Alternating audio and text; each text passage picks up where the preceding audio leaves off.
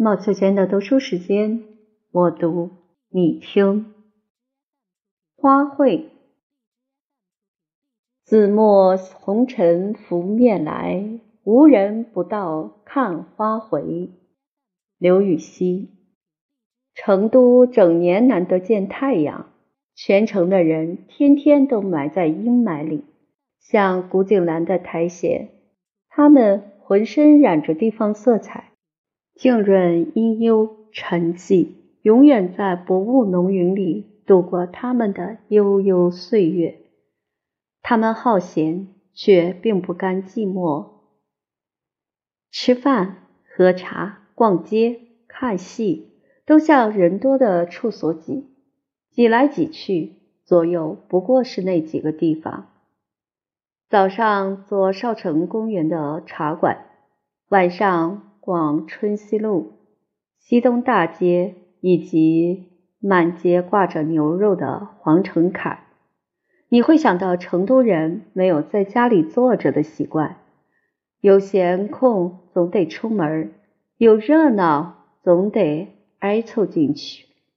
成都人的生活可以说是户外的，但是同时也是城里的，翻来覆去。总跳不出这个城圈子，五十万的人口，几十方里的面积，形成一种大规模的蜂巢蚁穴。所以表面看来，车如流水马如龙，无处不是骚动，而实际上这种骚动只是蛰伏式的蠕动，像成都一位老作家所说的“死水微澜”。花卉时节是成都人的惊蛰期，举行花卉的地方是西门外的青羊宫。这座大道观据说是从唐朝遗留下来的。花卉起于何朝何代，尚待考据家去推断，大概来源也很早。成都的天气是著名的阴沉，但在阳春三月，风光却特别明媚。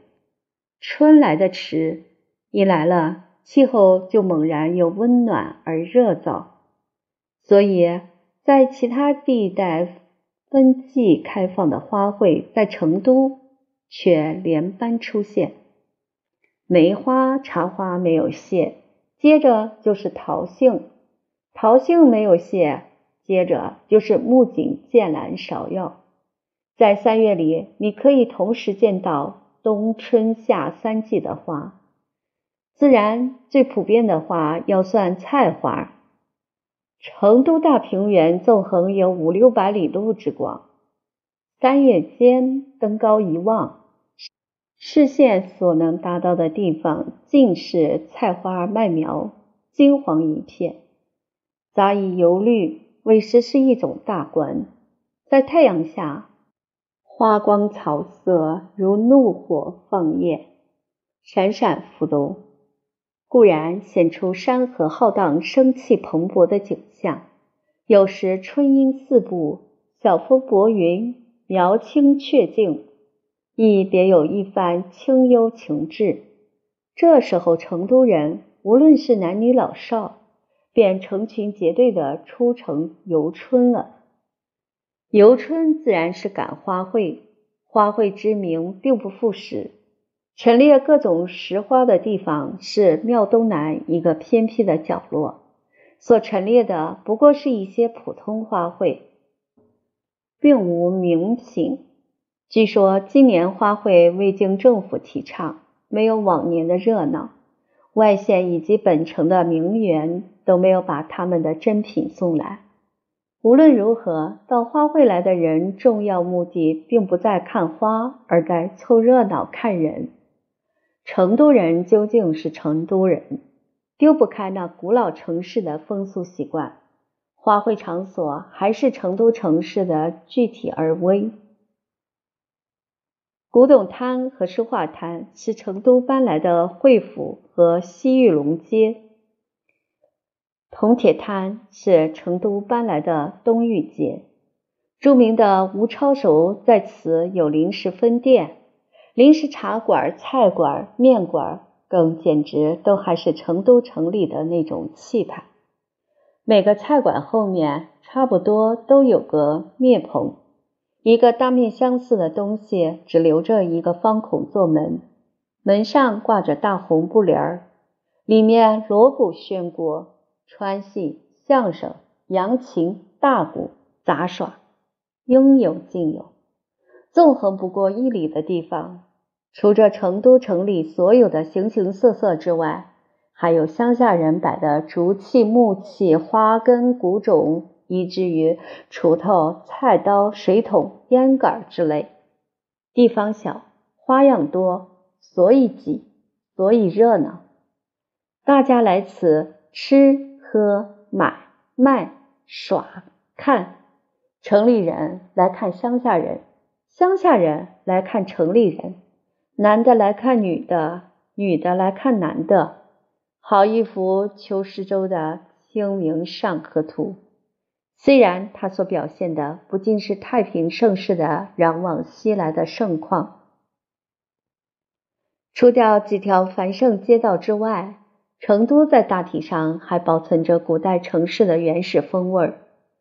布莱坪尽管在电光闪烁之下惊心夺目，在幽暗僻静的街道里，铜铁匠还是用钉锤锻生铜制锅制水烟袋，职工们还是在竹筐撑紧的蜀锦上一针一线的绣花绣鸟，所有的到底的工商业都还是手工品的工商业。